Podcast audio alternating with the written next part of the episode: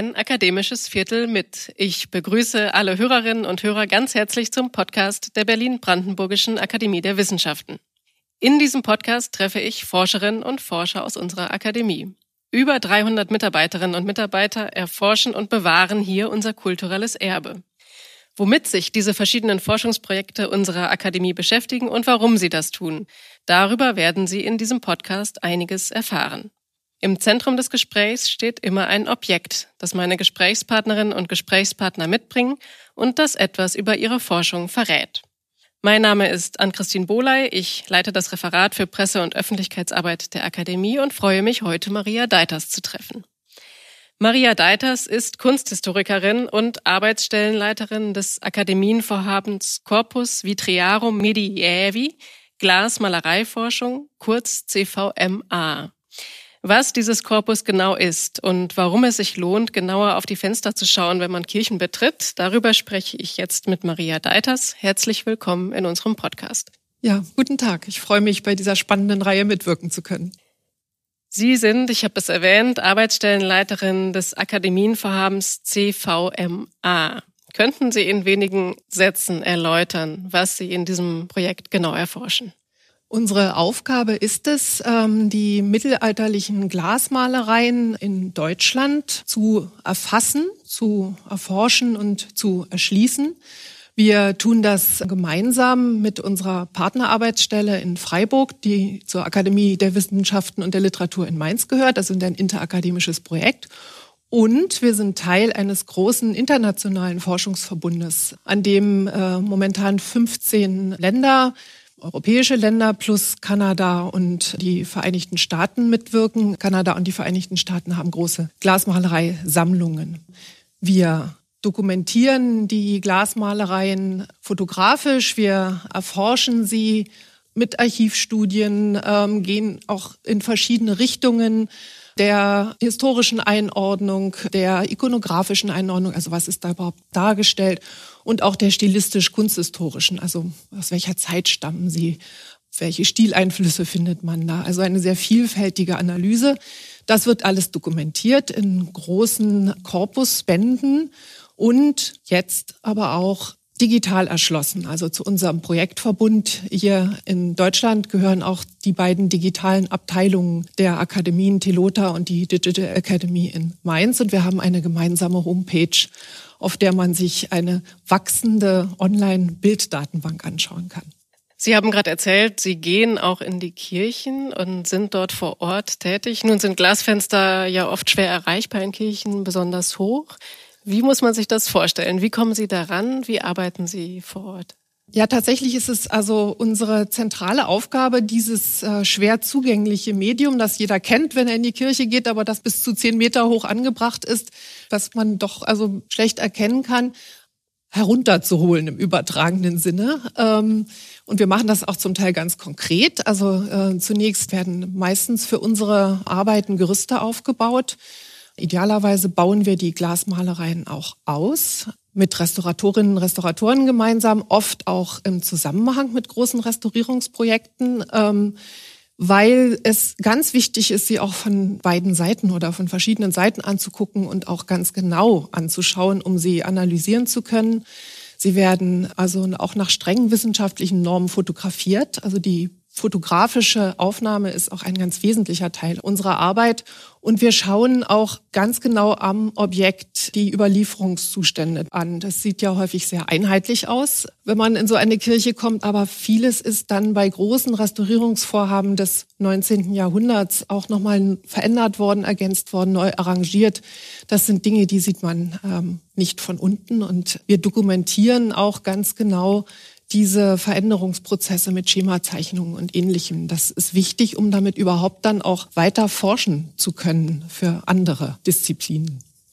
Ein Objekt Ihrer Forschung haben Sie jetzt mitgebracht. Mhm. Mögen Sie uns das mal erläutern, näher zeigen? Ja, ich habe mitgebracht ein kleines Objekt, das uns vor einigen Wochen über einen Nachlass ähm, zugekommen ist beschreibe das vielleicht erstmal. Das ist ein kleines Medaillon, ein, eine rund geschnittene violette Glasscheibe, die eingefasst ist in einen kleinen Bleirahmen und auch bemalt ist. Da ist so ein, ein sogenannter Vierpass drauf gemalt, also ein Blütenornament, das nochmal im Inneren feine, kleine weitere Ornamente hat. Das ist nochmal etwas differenzierter, ein sehr hübsches Objekt. Das war eingepackt in eine Zeitung, die ich jetzt hier auch habe. Ich knister mal so ein bisschen damit, damit man das auch wenigstens hören kann. Und äh, diese Zeitung ist die Volksstimme, eine DDR-Zeitung. Hier ist viel von LPG und Normenerfüllung die Rede vom 21. April 1953. Und ganz klein steht da drauf in Bleistift Havelberg. Das ist der Hinweis, dass dieses Objekt offensichtlich aus dem Havelberger Dom stammen könnte, dieser kleine Rest eines mittelalterlichen Glasfensters. Und ähm, ich habe mich jetzt in Vorbereitung zu heute auf den Weg gemacht und habe mir mal angeguckt ähm, den Havelberger Bestand. Und ähm, das ist dann doch sehr spannend. Also zunächst habe ich dieses Objekt mitbringen wollen, weil man sehr gut die verschiedenen Bestandteile eines mittelalterlichen Glasfensters sieht die farbige Glasscheibe, die Scherbe, aus denen das Ganze zusammengesetzt ist, diese Bemalung mit dem sogenannten Schwarzlot, die da die Struktur auch gibt und dann äh, dieser Bleirahmen, der das Ganze zusammenhält. Und dann habe ich mir das Ganze genauer angesehen. In Havelberg, die äh, Glasmalereien sind um 1400 entstanden, ähm, als der Havelberger Dom, der ja letztes Jahr 1000 Jahre alt geworden ist, nochmal groß ausgebaut worden ist. Und das passt auch mit diesem hübschen, auch so an Architektur und Maßwerkfenster erinnernden Ornament sehr gut. Das passt sehr gut da rein. Und dann habe ich weitergeguckt und habe gesehen, es ist doch, also bin ich doch misstrauisch geworden, weil irgendwie ist es doch zu glatt und dafür, dass das doch ja mehrere Jahrhunderte in den Fenstern gewesen sein sollte, sind viel zu wenig äh, Korrosionen, also durch Umwelteinflüsse entstandene Schäden darauf. Und auch die Farbe stimmt irgendwie nicht so ganz. Und schließlich und endlich bin ich dazu gekommen, das ist wohl eine, wir können sagen, Fälschung des 19. Jahrhunderts. Wobei, wenn ich jetzt Fälschung sage, dann ist das eigentlich nicht richtig. Man hat im 19. Jahrhundert Glasmalerei, Technik eigentlich erstmal wiederentdeckt. Man hat überhaupt die Glasmalerei als ein als ein Medium wiederentdeckt, so aus, aus, äh, seit der Zeit um 1800. Und es war zwischendurch aber verloren gegangen, diese mittelalterliche Hochtechnologie, muss man eigentlich sagen. Man musste sich das wieder aneignen.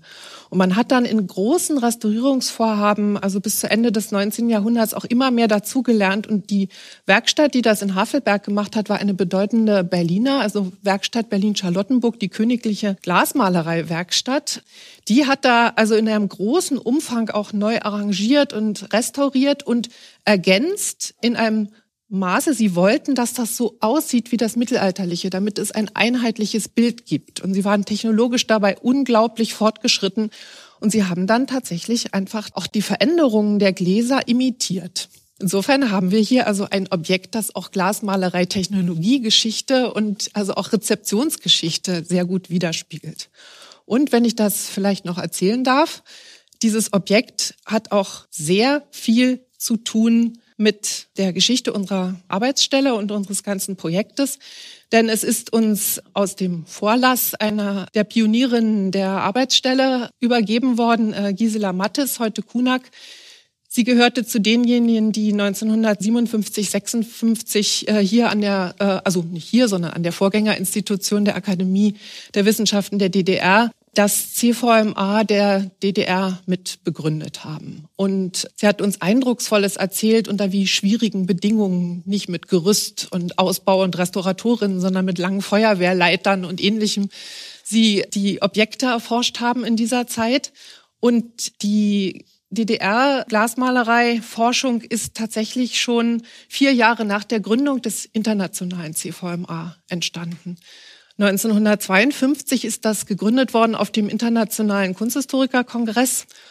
Das war quasi, das sagen auch äh, diejenigen, die damals beteiligt waren, also immer noch voller Berührung oder haben es gesagt, dass ein Projekt nach vielen Zerstörungen, die es im Ersten und Zweiten Weltkrieg gegeben hat, jetzt gegründet worden ist in dem Bewusstsein, also wir müssen gemeinsame Anstrengungen unternehmen, um ein solches wichtiges Kulturgut des europäischen Mittelalters zu erhalten. Und jetzt ist es auch möglich, das zu tun. Das finde ich sehr aktuell.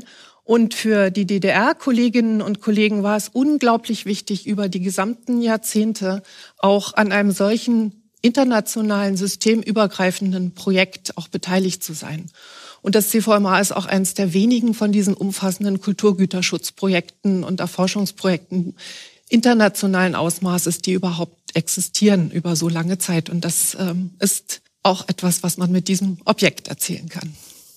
Man hört, dass aus Ihnen die Begeisterung für diesen Gegenstand spricht. Und Sie haben ja jetzt gerade auch ein schönes, anschauliches Beispiel dafür gegeben, mit was für einer Art von Spürsinn äh, Sie den Dingen auf den Grund gehen. Das hat ja fast detektivische Komponenten Ihrer Arbeit.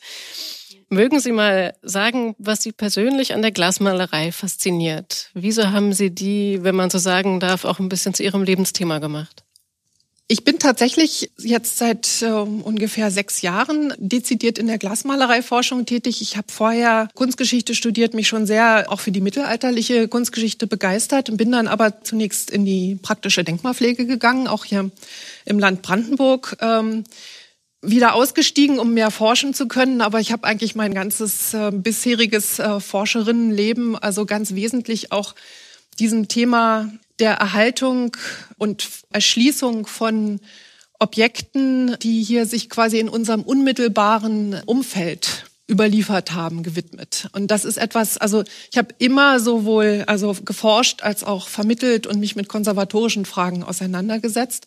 Und das ist etwas, was unser Projekt sehr prägt. Und das ist schon von allein von der Arbeit her eine große Begeisterungsquelle für mich eine große Leidenschaft und Glasmalerei ist ein unglaublich breites Thema, weil wenn man sich vorstellt, es war eigentlich eins der auch Schlüsselmedien ähm, des Mittelalters. Es ist nur noch wenig erhalten, weil natürlich ein sehr fragiles Material direkt den Witterungseinflüssen ausgesetzt. Aber jede wichtige Kirche hatte Glasmalereien und auch in einem, äh, in größeren Umfang auch Schlösser natürlich und äh, auch Rathäuser und ähnliches. Da sind ganze große Bilderwelten ausgebreitet worden. Und es ist natürlich auch alleine von der Materialität mit diesen leuchtenden Farben einfach ein sehr schöner Arbeitsgegenstand. Ein ästhetisch unglaublich ansprechender und äußerst faszinierender. Also Glas hat ja seit vielen tausend Jahren auch die Menschen fasziniert, nicht nur im Fenster, sondern auch in anderen Formen. Mhm. Und tut es bis heute, also auch in der modernen Architektur beispielsweise. Das bringt mich auf eine weitere Frage. Ich hatte mal ein Erlebnis, als ich in einer Kirche war im süddeutschen Raum, als plötzlich ein heftiger Hagelsturm einsetzte. Und dieser Hagelsturm zerschlug innerhalb weniger Sekunden etliche der Fenster dieser Kirche. Und es war ein sehr beängstigender Moment eigentlich, weil man merkte, wie fragil dieser Gegenstand Glas ist. Könnten Sie dazu etwas sagen, weil Sie auch das Stichwort Erhalt gerade schon genannt haben? Wie gelingt es, diese Glasfenster dauerhaft zu schützen? Und wie gelang es auch, dass es sie heute immer noch gibt? Uns sind die ältesten Glasmalereien in Fenstern, also mindestens hier in, äh, in, unseren Breiten, tatsächlich so aus karolingischer Zeit, mindestens ja so quasi in Fragmenten äh, bekannt, also seit so dem siebten, achten Jahrhundert. Aber die ältesten, die wir tatsächlich noch in situ haben, zum Beispiel im Augsburger Dom, die sind dann so um 1100 entstanden und es ist bemerkenswert, dass die überliefert geblieben sind. Man muss sie schützen, ähm, das weiß man also eigentlich schon seit dem 19. Jahrhundert mit Vergitterungen oder ähnlichem gegen Steinwürfe, Hagelschlag, wie Sie das ja auch ganz eindrucksvoll gerade erzählt haben. Und seit dem Zweiten Weltkrieg, als man auch die Fenster ausgebaut hatte und aus Luftschutzgründen und gesehen hat, welche Schäden sie tragen, ist auch deutlich, dass das industrielle Zeitalter ihren Verfall enorm beschleunigt hat. Und danach ist dann eigentlich auch begonnen worden mit Schutzverglasungen. Die Glasmalereien zu schützen, auch gegen also sauren Regen, äh, Umwelteinflüsse, aber auch gegen das Problem so Kirchenheizung oder ähnlichem. Also das ist eine ganz wesentliche Aufgabe heute noch, dass man mit geeigneten Schutzverglasungen äh, versucht, die Glasmalereien zu schützen und natürlich auch sie restauratorisch zu behandeln. Ich selbst bin gerade beteiligt an einem großen Restaurierungsprojekt, also als kunsthistorische Begleitung äh, am Naumburger Dom. Im West- und Ostchor gibt es da große Glasmalereien. Da geht es, da ist das Thema sehr, dass man sich auch auseinandersetzt mit den früheren Restaurierungen und dem, was sie dort hinterlassen haben auf den Scheiben und was da auch zum Teil jetzt weiter zerstört, damals in gutem Wissen und Gewissen äh, aufgebracht worden ist und jetzt aber eher auch schädigt. Ähm, also das sind auch Themen, mit denen wir uns auseinandersetzen. Unser Projekt ist damals gegründet worden, auch in dem Bewusstsein, dass man diese fragile Gattung unbedingt auch dokumentieren muss, ähm, weil sie so bedroht ist.